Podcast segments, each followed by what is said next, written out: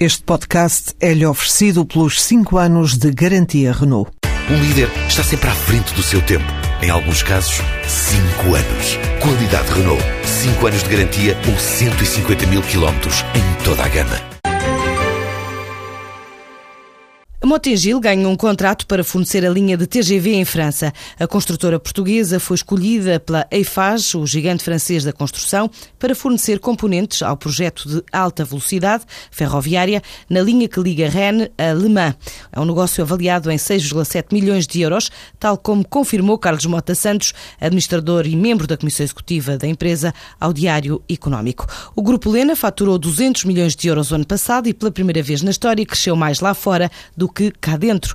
51% do total do volume de negócios veio do exterior, sendo os principais mercados a Venezuela, que contribuiu com 25%, seguida de Angola, com 19%, e o Brasil, com mais 5%. A Argélia, Marrocos, Bulgária, Espanha, Moçambique e Roménia também contribuíram para o total faturado, sendo que a construção representou 72% do negócio, que, aliado à atividade do setor imobiliário e indústria complementar, representaram 90% dos resultados. A QEC quer duplicar postos de trabalho até final do ano. Esta empresa de certificação, já com 20 anos de existência, está a operar em Portugal, onde pretende assumir o compromisso de responsabilidade social.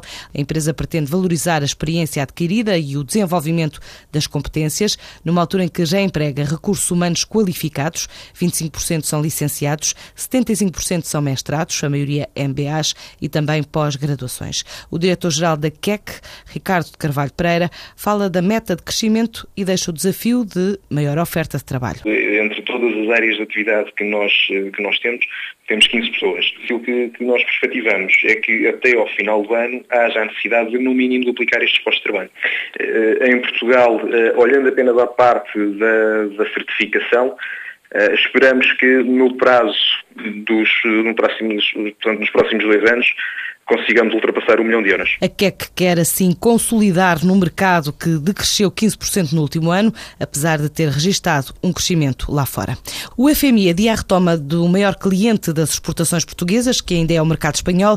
Nas previsões divulgadas hoje, a revisão em baixa é mais acentuada em países como a Espanha, a quem corta sete décimas a taxa de crescimento prevista para 2014, reduzindo a zero a previsão de evolução do PIB no maior cliente das exportações nacionais. Estas previsões apontam assim assim para um enquadramento externo mais sombrio para a economia portuguesa, que nas mais recentes previsões da Troika deverá voltar a crescer 0,6% no próximo ano. A OCDE previa no final de maio uma variação positiva de 0,2% do PIB. O FMI está também mais pessimista em relação ao andamento da economia norte-americana, mas mantém os números em terreno positivo. Já as maiores revisões em baixa relativas a este ano são feitas para o Brasil e para o México, com menos 0,5 pontos percentuais, logo seguidos da África do Sul e da Rússia. Pela primeira vez na última década, as empresas recorreram mais a obrigações do que à banca no primeiro semestre do ano.